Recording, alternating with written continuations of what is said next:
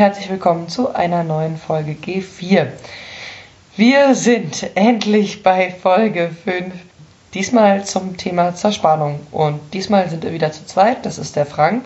Hallo und die Franzi. Und ähm, genau, die letzten zwei Folgen haben sich über, also oder rund um Werkstoffkunde gedreht. Sehr zu empfehlen übrigens die zweite Folge zur Werkstoffkunde, die vierte Folge da hatten wir den Chartos zu Gast. Da hat es einfach Spaß gemacht zuzuhören. Und jetzt sind wir bei der Zerspannung an sich, nachdem wir uns so mit Ausbildungen und Werkstoffen beschäftigt haben, wollen wir jetzt gucken, was können wir eigentlich mit den Werkstoffen machen. Genau. Und da ist die allererste Frage natürlich, was zur Hölle ist eigentlich Zerspannung? Ja, Zerspannung, ich fange mal einfach mit der Definition an, wo wir uns dann lang, langhangeln können. Das ist Trennen, bei dem von einem Werkstück mit Hilfe der Schneide eines Werkzeuges Werkstoffschichten in Form von Spänen zur Änderung seiner Form und oder Werkstückoberfläche mechanisch abgetrennt werden. Also das ist jetzt die genaue Definition. Einfacher kann man es erklären. Es ist halt ein trennendes Verfahren. Das heißt, man macht aus einem Werkstück mehrere, zwei, drei. Und die Trennung kann man dann immer weiter verführen, wie das halt so ist im technischen Berufen. Da gibt es einmal die Trennung zwischen Zerteilen und Zersparen. Zerteilen ist, wenn wir jetzt zum Beispiel ein Stück Papier durchschneiden, dann zerteilen wir es. Oder wenn wir mit einem Keil oder Holz spalten, da hat man aus einem Werkstück zwei. Und man hat halt keine Späne. Deswegen ist die andere Orte Zersparen. Da entstehen halt Späne. Das ist halt beim Bohren oder wenn wir halt das Holzstück mit der Kettensäge zersägen, da haben wir da halt viele Späne. Und dies kann man auch nochmal unterteilen in das Werkzeug. Ob das jetzt eine bestimmte oder eine unbestimmte geometrische, eine bestimmte oder unbestimmte Schneide hat. Also ob man die Schneide, mit der man arbeitet, definieren kann. Das wäre zum Beispiel bei der Kettensäge so der Fall. Oder wenn es unbestimmt ist, ist das beim Schleifen. Da hat man halt Schleifpapier und da hat man viele kleine Körner und die nehmen dann das Material weg und bearbeiten demzufolge unser Werkstück. Halt, stopp. Das Doch, ging mir jetzt zu schnell. Ja, ähm, zu schnell. Ge geometrisch bestimmt heißt, wenn ich es jetzt richtig verstanden habe, bei der Kettensäge, ähm, die Kette sieht genauso aus, wie sie immer aussieht. Also da produziert irgendjemand eine Kette und die sieht immer gleich aus und irgendjemand hat sich Gedanken über die Form der Kette gemacht, dass die idealerweise den Baum zertrennt. Und bei einem Schleifbock, die Körner sehen halt immer anders aus. Also das ist damit gemeint mit geometrisch bestimmt und geometrisch unbestimmt, oder? Genau, man kann an der Kette die einzelnen Zähne kann man halt nachmessen und die kann man halt auch variieren und die sind halt jedes Mal gleich. Und während du bei einer Schleif, Schleifbock die Körnung, also die feinen Körner, sind halt unterschiedlich. Das einzige, was man da einstellen kann, in Anführungsstrichen, ist halt, gibt's diese äh, Richtlinie, wie viel Körner da pro Inch sind. Da hat man halt 800er oder 50er das kennt man wahrscheinlich auch ja. aus dem Baumarkt. Tausender ist halt ganz fein und 80er ist halt dann ziemlich rau. Das ist halt, weiß nicht, was man aufs Skateboard ja. klebt. Der Klassiker, der, ja. Aber okay, also der Unterschied geometrisch bestimmt und geometrisch unbestimmte Formen. Genau. Gut. Was für Unterscheidungen gibt es noch bei den Werkzeugen? Ähm, dann kann man die bei dem, wir wollen heute die geometrisch bestimmten abarbeiten. Da hat man halt immer einen definierten Keil. Das ist auch, der Keil ist eigentlich der Ursprung der Zerspannung. Ich glaube, von der Geschichte könntest du was aus, ausführen. Da hast du dich, glaube ich, mehr ja. belesen. Ähm, also nein, genau, weil das, weil, weil der Punkt ist, äh, alles, was wir heute an Zerspannung machen, sei es bohren, drehen, feilen oder auch zum Beispiel einfach mal Holz bearbeiten oder so mit einem Hobel oder so, ähm, das sind ja alles Grundprinzipien, die man eigentlich schon sehr lange kennt. Also wenn man sich anguckt, so am Anfang, die ersten Werkzeuge waren im Prinzip auch nichts anderes als, man hat festgestellt, man macht den Stein ein bisschen spitzer vorher und stellt so die ersten Äxte und Meißel her und kann damit Dinge trennen. Also die Vorformen vom Trennen. Und das hat sich halt immer weiterentwickelt. Also dieses Prinzip von man nimmt ein, man baut ein Werkzeug was idealerweise einen festeren Werkzeugstoff hat als das Material, was man trennen will. Deswegen versucht man mit Stein oder Eisen Holz zu trennen zum Beispiel, weil das früher möglich war. und versucht dann dadurch eine, durch eine möglichst ideale Form das möglichst gut zu machen. Also wenn man sagt, ein Messer ist scharf, dann hat das einfach den idealen Keilwinkel zum Schneiden. Weil ein Messer ist ja nicht einfach glatt runter, auch wenn es so aussieht, das muss ja angeschärft werden und hat vorne im Prinzip so eine Art Keil. Heißt, alle Prinzipien, die wir auch heute noch haben, basieren alle auf dem absolut gleichen Ding, nämlich dem Keil. Sei es jetzt mega komplexe Fräsbauten oder eben ganz simples äh, Sägen. Genau. Ja. ja. Genau. Und im Jahre halt der Evolution wurde das halt immer weiter perfektioniert. Genau. genau. Und heute ist dann halt ein Werkstoff 10.000 Mal legiert und super schwierig und komplex zu bearbeiten und dann braucht man dann irgendwie, so wie wir es letzte Mal irgendwie in der Folge besprochen haben, dann irgendwelche Keramikwerkstoffe, um den noch zersparen, zu zersparen. Aber es funktioniert. Und das Grundprinzip ist immer noch Keil und härterer Werkstoff. Genau. Gut. Dann. Ja, aber ähm, du hattest vorhin angefangen mit, äh, wir zersparen. So. Genau. Wir wissen, zersparen ist ein Verfahren, wo man abträgt. 3D-Drucken ist ja was, wo man aufträgt. Das ist so der Grundunterschied. Ähm, damit man abtragen kann, haben wir eben diesen Keil. Wie geht's weiter? Ja, der Keil, der dringt. Also man kann erstmal zur Grundlage sagen, der Keil besteht aus verschiedenen Winkeln. Da würde ich jetzt kurz die Winkel und den Aufbau des Keils erklären. Den, den findet man dann überall wieder. Man hat halt den Schneidkeil, das ist die Breite von dem Keil. Nehmen wir an, ein gutes Beispiel ist zum Beispiel eine Kirchturmspitze. Wenn man die jetzt drauf guckt, sieht man das Dach und je nach da, je nachdem wie spitz das Dach ist, je nach so, das ist der Winkel unser Schneidkeil. Und je schmäler der Winkel ist, je spitzer das Dach ist, desto leichter dringt dann Werkstücke ein. Ja. Ja, das genau. klingt ja logisch, weil wenn ich einen ganz spitzen Nagel habe, dann treibe ich den total einfach ins Holz rein, wenn er groß und breit ist. Nett. Genau. Und wenn man halt ein hartes oder sprödes Werk, Werkstück bearbeitet, dann wird er halt etwas breiter. Der wird zwar nicht ganz flach, aber er wird halt breiter und deswegen mehr stabiler. Dann hat man anschließend, das sind die Spanflächen, das sind halt die Dachschrägen, da läuft dann der Span ab. Kann man sich halt vorstellen, wenn man jetzt die Kirche steht da und von oben kommt die Wolke und die wird halt verteilt. da läuft dann die Wolke gleichmäßig an dem Dach herunter. Und da kann man, sieht man dann auch schon, wenn man sich vorstellt, man hat ein ganz spitzes Dach im Vergleich zu dem, man hat ein, ein ziemlich flaches Dach. Dann kommen noch die, die Freiflächen. Das wären die Flächen, wo das Dach aufhört. Das ist wird die Wolke dann, die Wolke geht übers Dach und halbiert sich in dem Sinne.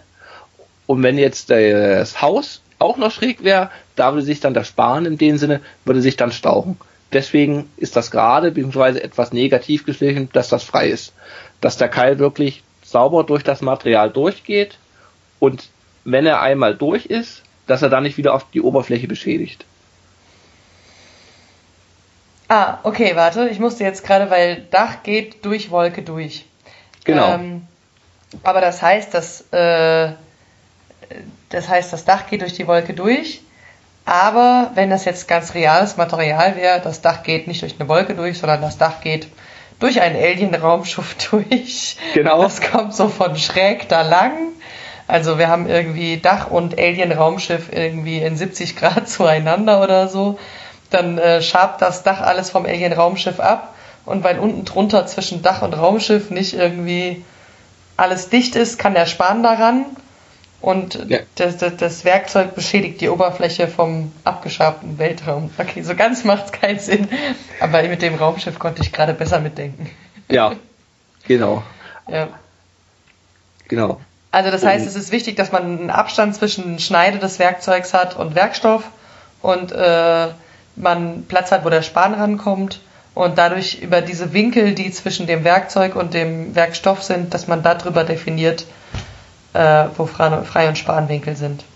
Genau, und das ist halt auch die, die große Kunst, welche welche Winkel man wie. Die hängen halt alle mit zusammen und man kann jetzt nicht, das ist wie in der letzten Folge, wie Chartos das schon erklärt hat, man kann jetzt nicht einfach von allem viel reinmachen und dann hat man die Superlegierung oder das Superwerkzeug, sondern man muss halt immer Kompromisse eingehen. Und dann muss man halt äh, Verschleiß festmachen oder halt gute Oberfläche. Das sind halt alles mehrere Grad Unterschied. Deswegen gibt's halt auch schon genormte Sachen, wo man halt weiß, für diesen Werkstoff nehme ich das oder man nimmt das so. Also wenn man jetzt Weiches bearbeitet, dann nimmt man eher kleinere Winkel, als wenn man harte Sachen bearbeitet. Und das ist aber halt beim Bohren, beim Drehen, beim Fräsen sind halt die Werkzeugtypen schon vorsortiert, kann man das schon sagen. Das heißt, es ist eine Grundregel für alle. Genau. Okay. Ja.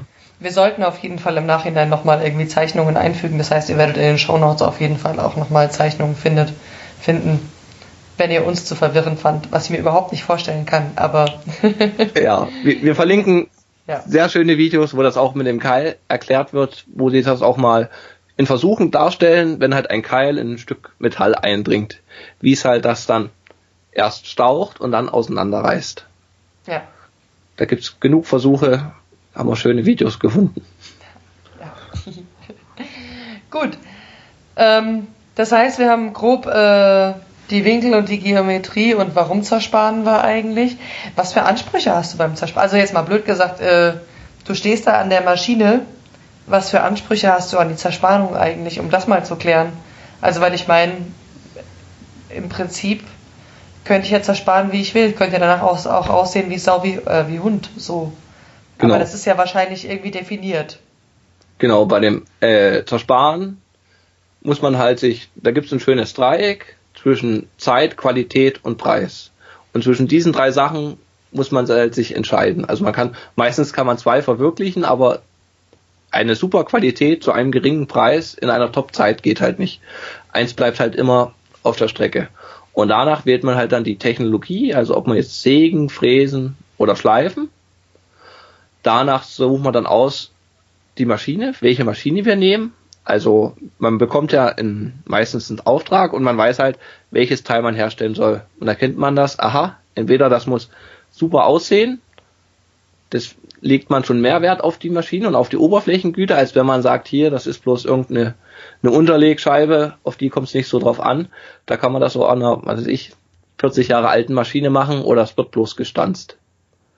Genauso wählt dann, wenn man die Maschine gewählt hat, tut man dann noch die Werkzeugwahl machen welche Werkzeuge man jetzt nimmt, ob es jetzt der Wendeplattenbohrer sein muss oder ob es doch der HSS-Bohrer tut, das schaut man halt anhand der, der Zeichnung, was gefordert wird und danach richtet man sich. Gibt es auch diesen Ausspruch, so genau wie nötig und nicht so genau wie möglich. Also dass man das Geforderte erfüllt, aber halt auch nicht überfüllt. Dass man halt, wenn es Hundertstel gefordert ist, nicht ist Tausendstel bringt.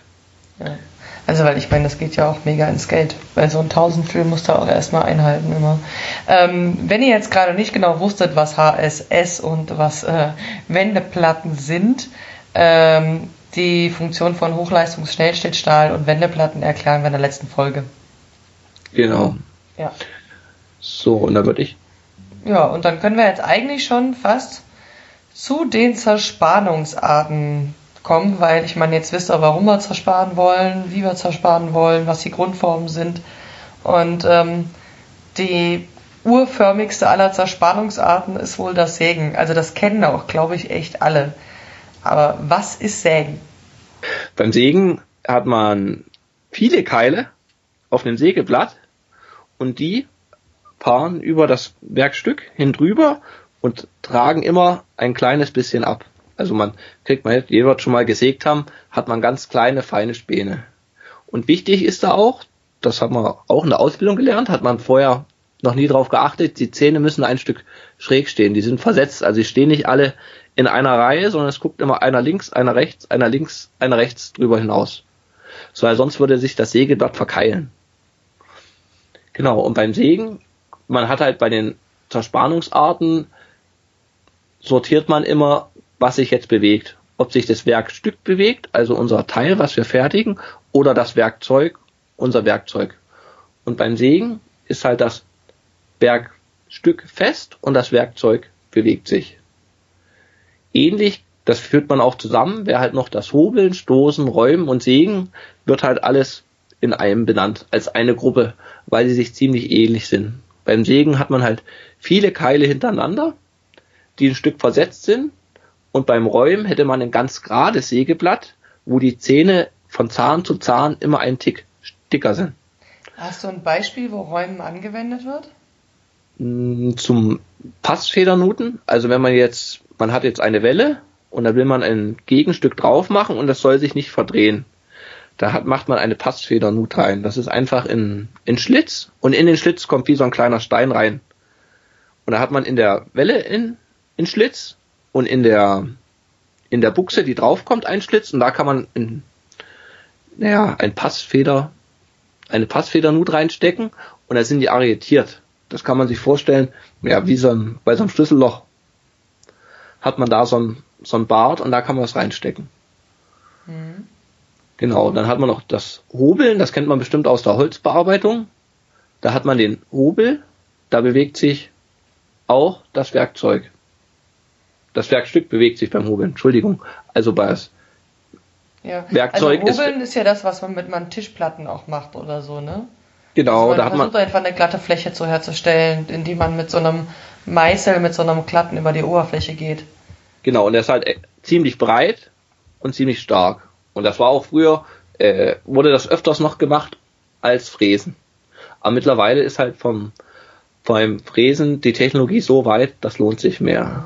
Ja, mein, mein Ausbilder hat mir das mal erzählt. Wir hatten eine ganz, ganz alte Fräse bei uns in der Werkstatt und die hatte noch Laufflächen, also quasi da, wo die einzelnen Bauteile drauf langlaufen, sind ja meistens so Schwalbenschwanzführungen. Also die sehen so aus wie ein Schwalbenschwanz und ähm, die werden so drüber verschoben. Und ähm, die müssen sehr glatt sein, weil da ständig alles drüber geht. Also da reibt ja Metall auch auf Metall und man schmiert das ein bisschen. Aber die wurden wohl früher fast alle gehobelt. Und er mhm. hat gemeint, er musste in der Ausbildung noch so richtig stundenlang hobeln.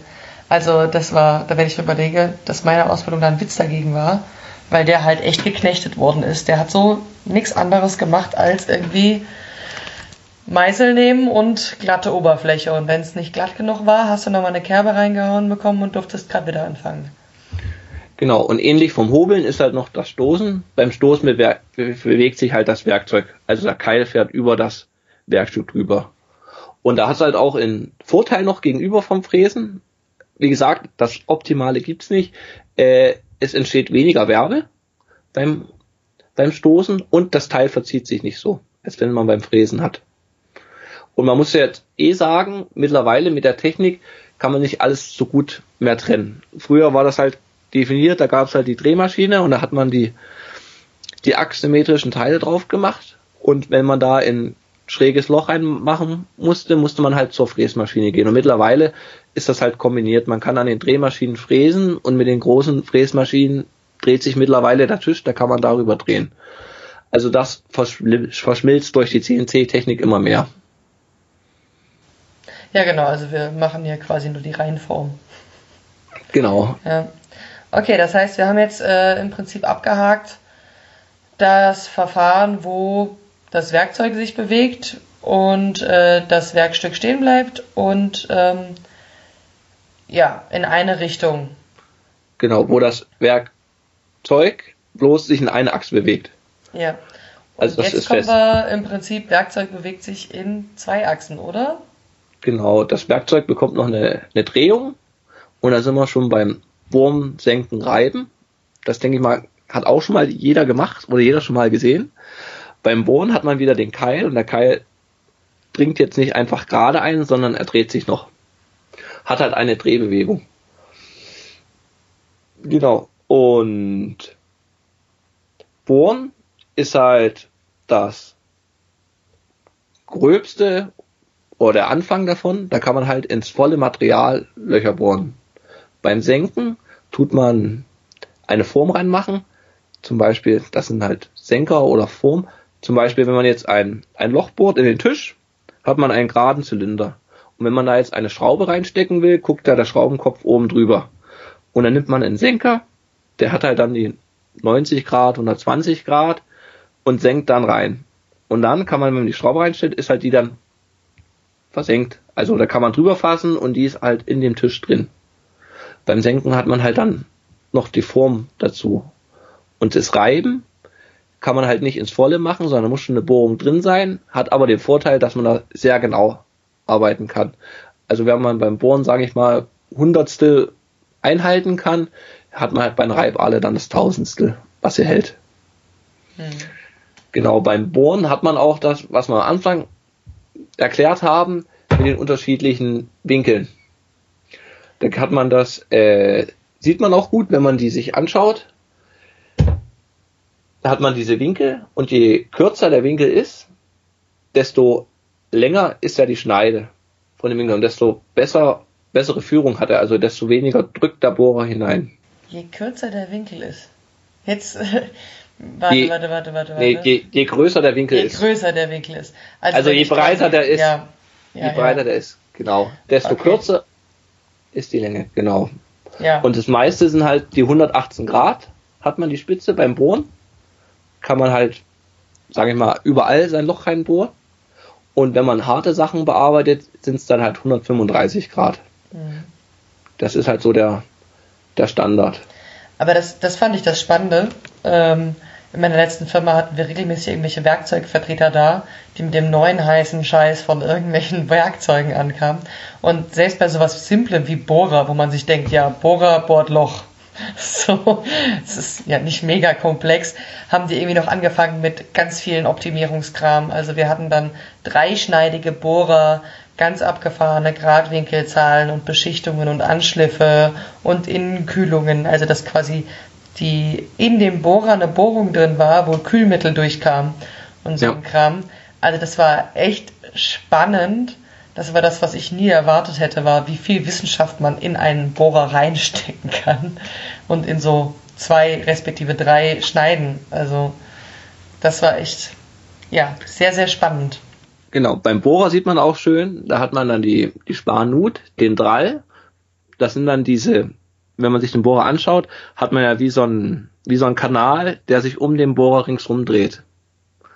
Und das ist da, wo der Span abfließt. Und die gibt's halt auch mit verschiedenen Winkeln. Und je schmäler der Winkel ist, desto, desto besser fließt halt der Span ab. Also da gibt's diese Einlegung, ich verlinke das auch, da gibt's eine von einer Werkzeugmacherseite sind die ganzen Winkel beschrieben, da sieht man auch schön die Unterschiede von den Bohrern. Und genau. Also gibt's halt Typ N, Typ H, Typ W. Und da gibt's halt Typ H, ist halt für, für Messing. Da hat er, macht er ziemlich wenig Umdrehungen. Das geht ganz langsam, fast gerade, dreht sich das langsam über den Bohrer. Und wenn man halt Messing Messing bearbeitet, weiß man, das macht halt ziemlich gute, feine Späne. Da laufen die dann gut ab. Während halt Typ, typ N ist halt Standard, wie sich jeder Bohrer aus vorstellt und Typ, Typ W ist es halt kleiner, da macht er noch mehr Umdrehungen.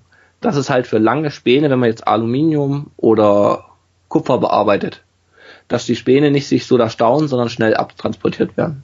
Ja. ja, weil wenn man sich das, also jetzt mal mit dem weichen Material, ist halt wirklich, wenn du in weiches Material und für Zerspaner mit Metall ist Alu weiches Material.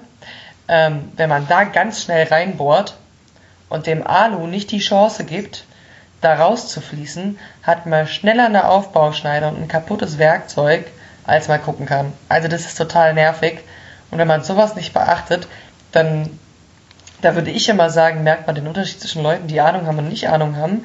Ein Loch hat am Ende jeder, das Werkzeug kann doch nicht jeder danach wieder benutzen. ja, das stimmt. Also, das ist einfach so. Weiches Material bearbeiten ist total kacke, wenn man nicht weiß, wie man es macht. Also da wirklich auch, wenn ihr selbst irgendwie mal Alu bohren wollt oder so, dann guckt wirklich mal, was sind die Herstellerangaben, was sagen die mir und oder was haben andere für Erfahrungen gemacht, weil irgendwie, ja, ansonsten könnt ihr eure Bohrer danach direkt wieder wegschmeißen. Genau, ist auch bei Kunststoff, wenn man denkt, Kunststoff ist bloß Plaste, aber selbst da hat man dann auch Probleme mit den Spänen, weil die dann Ja, Genau, so weiß sind. Und bei Plastik war bei mir ganz krass, also das war so eine Erfahrung, die habe ich in der Ausbildung dann gemacht. So, ich dachte mir, geil, Teflon bearbeiten, überhaupt kein Ding. Und nehme so einen niegelnagelneuen Fräser. Und zwar einen für Metall. Und äh, mein Werkstattsfaddy, also so habe ich den halt immer genannt, das war halt so quasi das Urgestein in der Werkstatt der hat sich das dann mal angeguckt. Und ich dachte mir so, du Arsch, du hast ja schon wieder irgendwas. Aber er hat die Klappe nicht aufgemacht und dann musste ich halt irgendwie, okay, Werkst Werkstück eingespannt in der Fräse und dann irgendwie mit dem Fräser rein, mit den drei Schneiden, Nigel, neu. Und ich extra vorsichtig und langsam innerhalb von einer Sekunde hat sich das Werkstück, also das Plastik, nach oben in den Fräser reingezogen und ich musste oh. auf den Rotaus drücken, weil natürlich, wenn das so richtig, richtig scharf ist, schneidet sich das schneller ins Material ein, als der Span ab ist. Und dann zieht sich das Werkstück raus, weil gerade bei sowas wie Teflon, das kannst du nicht richtig festspannen, weil du ja das Material verdrückst. Mhm, genau. Und ähm, wenn du da irgendwie nicht aufpasst. Also Kali hatte damals einen Spaß, ich nicht so. Aber um die Erfahrung war ich reicher. Genau, wieder was gelernt. Ja, genau. vergesse ich auch nicht. Interessant ist auch halt, wenn man den Bohrer, da hat man halt die zwei Schneiden, also die zwei Keile. Und in der Mitte, das ist die Querschneide. Und da bohrt der Bohrer nicht, sondern da quetscht er nur, der drückt er bloß. Die eigentliche Zersparenarbeit machen halt dann die Hauptschneiden links und rechts. Gut. Ich würde fast sagen, das reicht fast zum Bohren, wa? Ja. Ich noch, ne? Dann wäre das nächste das Drehen. Ja, beim Drehen hat man wieder eine weitere Achse. Beim Drehen tut sich unser Werkstück drehen, unser Werkzeug ist fest. Und dann hat man ein, meistens einen Drehmeißel, wie in der letzten Folge schon gesagt, mit äh, einer Wendeschneidplatte, wo man dann die verschiedenen Geometrien ausprobieren kann und drehen, kann, wie soll man das am besten beschreiben?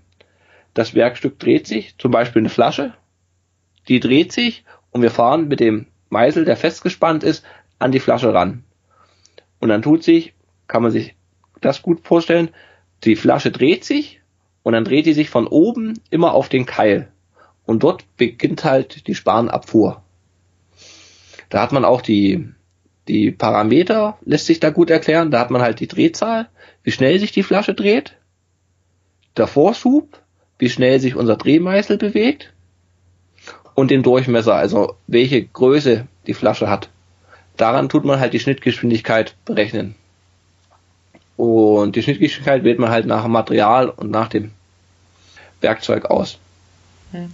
Ganz kurz, damit ich es nachvollziehen kann. Also wir haben eine sich drehende Flasche und als genau. Beispiel, äh, dass der Keil fährt an der Flaschenkontur im Prinzip entlang. Also wir stellen uns vor, eine Flasche wird aus dem Vollen gedreht.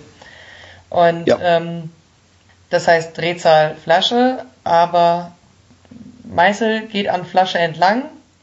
Und genau. je nachdem, wie groß der Durchmesser von der Flasche ist. Genau, die Flasche, nehmen wir an, die Flasche dreht sich mit 1000 Umdrehungen. Mhm. Und wir haben vorne wir sind vorne an dem Deckel, da ist ja der Durchmesser ziemlich klein. Ja. Genau. Da dreht sich, die 1000 Umdrehungen sind ja immer gleich, aber der, der Weg von einer Umdrehung, der Umfang von der Flasche ist kleiner. Mhm. Deswegen ist da die Schnittgeschwindigkeit geringer, als wenn wir jetzt unten an dem Boden sind, der halt dreimal so groß ist. Mhm. Ist der Umfang, ich weiß nicht, ist er auch dreimal so groß? Müsste ich jetzt kurz nachdenken. Ist auf jeden Fall mehr als vorne an dem Deckel der Boden. Und da ist die Schnittgeschwindigkeit größer. Das muss man halt, halt beachten. Und Schnittgeschwindigkeit Und größer heißt? Schnittgeschwindigkeit größer heißt, es dauert nicht mehr so lange. Und die Schnittgeschwindigkeit wird halt in Meter pro Minute angegeben. Ah, das okay. ist, wie viel zur Sparenleistung ist. Wie viel Meter pro Minute kann ich vorwärts mich bewegen? Genau. Ja. Genau. Und beim hat man noch die Zustellung. Das ist halt, wir nehmen an, wir haben jetzt ein, ein Rohling, also einfach eine, eine Flasche ohne Kontur. Ob man da jetzt bloß mit einmal lang fährt und die komplette Flasche mit einmal rausdreht, macht man meistens nicht, sondern man stellt halt immer bloß zu, mehrere Millimeter und fährt dann die Kontur ab. Und der Vorschub ist halt, wie schnell wir jetzt mit der Flasche, wie schnell wir mit dem Meißel bis nach hinten fahren. Aber das heißt, man arbeitet ja erstmal vor und macht dann die Feinarbeiten, oder? Genau, das ist das Schrubben. Das ist bei allen Bearbeiten, das kann man halt auch beim Bohren sehen, das ist halt mit dem Bohrer das Schrubben. Da lässt man dann ein geringes Aufmaß. Beim Schrubben nimmt man meistens eine höhere Schnittgeschwindigkeit. Das heißt, man geht schneller drüber? Man geht schneller drüber, deswegen sieht das auch nicht so gut aus und das Maß schwankt dann auch mehr.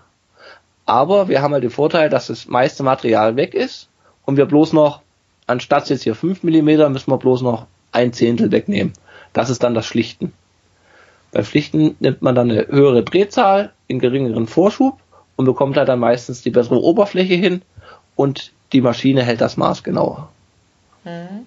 Und das haben wir halt bei allen. Das haben wir halt beim Bohren, wir halt, wir bohren und dann tun wir reiben.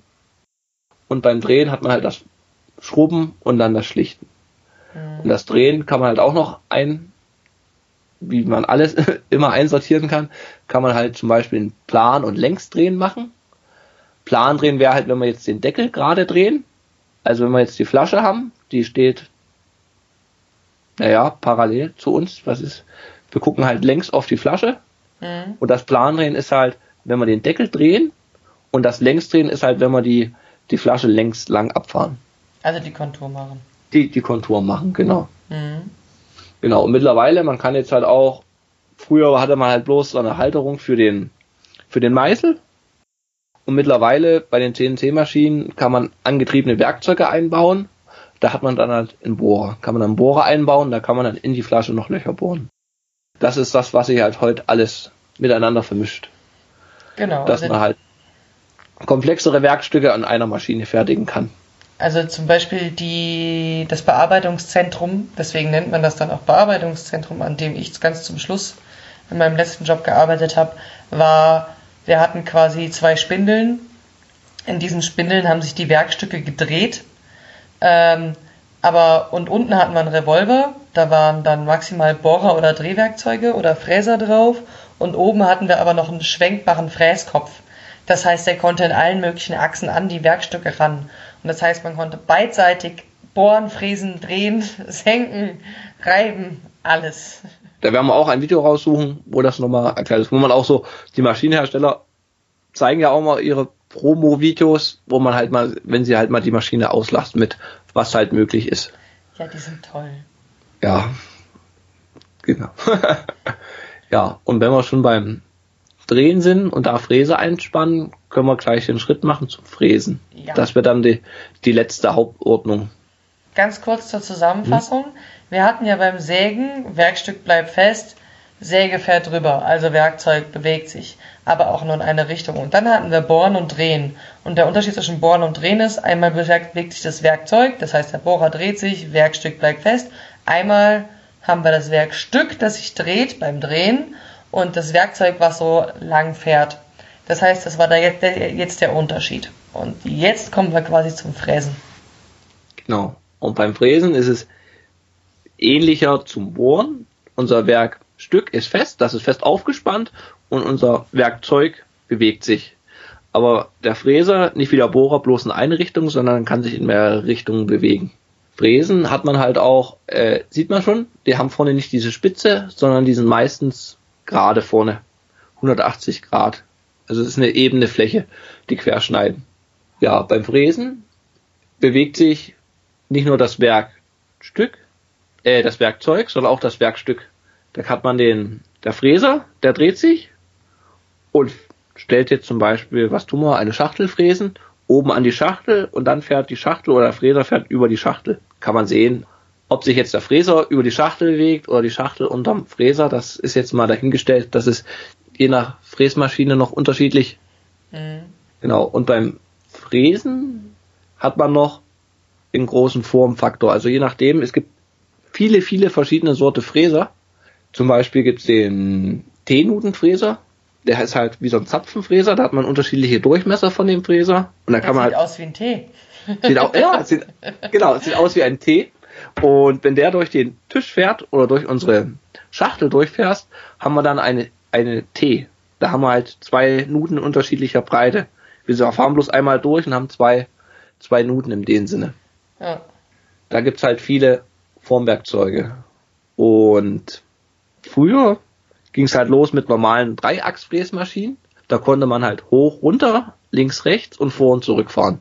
Und mittlerweile, weil halt alles komplizierter wird, also die Anforderungen steigen, kann man den Tisch noch kippen. Also kann man die Schachtel nicht nur nach links und rechts fahren, immer 90 Grad Winkel, sondern man kann das noch drehen. Man kann die nach oben und unten neigen, beziehungsweise nach vorne und nach hinten kippen. Das ist dann das Fünfachsfräsen. Das ist dann auch somit so die, ja, was heißt Königsdisziplin, aber es ist halt dann schon ziemlich anspruchsvoll, wenn man das dann ausnutzt. Mhm. Weil man dann die, die Ebenen sich kippen und wenn man das schräg stellt, muss man halt aufpassen, dass man nirgendwo kollidiert. Genau, dann gibt's noch ähm, Walzenstornfräser. Das sind ziemlich große. Die haben halt, sehen nicht mehr aus wie ein Bohrer, das sind halt mehr wie, wie Walzen. Kann man sich fast vorstellen wie so ein Schaufelradbagger. Ja, die genau. dann. Ja, die sind meistens eher fürs Gröbere zuständig. Genau, da kann man halt sehr viel Span nehmen und gut schrubben damit. Genauso gibt's halt Formfräser, hatte ich schon gesagt. Zum Beispiel gibt's auch unterschiedliche Formen. Es gibt auch Radienfräser oder Kugelfräser heißen die. Die sind halt rund, die haben halt einen Durchmesser von 5 mm. Und wenn man mit dem halt über die, über unsere Schachtel fährt, hat man halt keine eckige Nut, sondern hat man eine, eine runde, eine runde ja. Nut. So eine Art, so eine Art, äh, wie, wie, wie Rutschen. So ja, wie, Form von so einer Rutsche. Genau, wie, wie, eine Rutsche hat man dann. Ja. Ja, und wie gesagt, mit dem Fräsen, da ist mit dem Fünfachsfräsen auch noch nicht Schluss. Die Franzi hat von Arbeit berichtet, dass sie die Trochodialfräsen machen. Da kann sie ja mal. Ja. Kannst du also, mal erklären, was du möchtest? Nein, das Ding also. ist Trochodialfräsen ist ja auch immer noch Fünfachsfräsen. Achso, wir haben die Achsnamen noch nicht erwähnt. So. Ähm, das, ja, die angetriebene Achse ist immer die Z-Achse. Wenn ihr hört Z, wisst ihr, das ist angetrieben. Drehen, fräsen, bohren, scheiß drauf. Angetrieben ist die Z-Achse. Ja. Ähm, Genau, und äh, dann gibt's X und Y. Und die um sich drehenden Achsen, also damit man schräg stellen kann, sind dann A, B und C. Bei A bei X, B bei Y, C bei Z. Das könnt ihr euch so vorstellen, als Achsen rund um die An Fahrtrichtungsachsen. Genau, und die stehen halt immer 90 Grad dazu. Also genau. wenn wir jetzt an der Drehmaschine wieder bei unserer Flasche sind, da ist die Z-Achse die Länge, also von links nach rechts, das ist Z. Mhm. Und X ist der Durchmesser. Ja. Genau. Und mehr Achsen hat man jetzt an einer normalen Drehmaschine nicht. Ja, weil man kann es ja nicht in drei Richtungen, sondern nur in zwei Richtungen bewegen. Ja, da könnte man dann noch den Drehmeißel hoch und runter fahren, das ist dann Y, aber beim normalen Drehen spricht man halt von X und Z. Ja. Und beim Fräsen haben wir jetzt unsere Flasche senkrecht vor uns. Da ist die Z-Achse, wenn oben die Spindel ist, auch wieder die Länge von oben nach unten. X ist halt von links nach rechts und Y von vorne nach hinten. Ja. Äh, Spindel ist das, wo die, das Werkzeug eingespannt ist und wo quasi der Antrieb drüber läuft von der Maschine. Ich glaube, den Begriff hatten wir noch nicht erklärt. Ja. Ähm, ja. Genau, das Torodialfräsen. Also was das Spannende an der ganzen Zerspannungs, an dem ganzen Zerspannungsgerümpel ist ja, wir hatten das ja schon angesprochen mit, man kann an Werkzeugen super entwickeln, aber man kann ja auch an den Verfahren, wie man bearbeitet, auch noch mega viel entwickeln. Und auch wenn man immer denkt, man könnte eigentlich schon alles, kommt immer noch was Neues dazu. Und zum Beispiel in meiner letzten Firma war es so, dass wir ganz oft Nuten ausfräsen mussten. Das heißt, wir hatten Zylinder. Zylinder ist klar, ich habe eine Länge von 100, einen Durchmesser von 50, ich habe einen Zylinder. Jetzt will ich da aber eine Nut rein haben, also eine Fläche, die zum Beispiel am Ende eine Schlüsselweite darstellt, weil ich da am Ende mit dem Maulschlüssel dran will und dann irgendwie den Zylinder verstellen will.